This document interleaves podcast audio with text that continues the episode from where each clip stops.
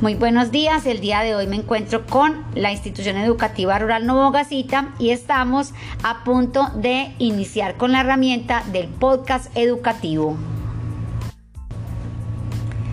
Continuando con esta difusión del podcast, quiero contarles que es una herramienta que nos podrá ayudar en las clases, nos la podemos enviar en las guías de aprendizaje, podemos enviar un mensaje de colaboración, podemos enviar una tarea, podemos enviar eh, unas felicitaciones a los padres de familia. Los docentes de la institución educativa rural Novogacita han aceptado este reto y estarán diversificando su proceso de enseñanza-aprendizaje mediante el podcast educativo.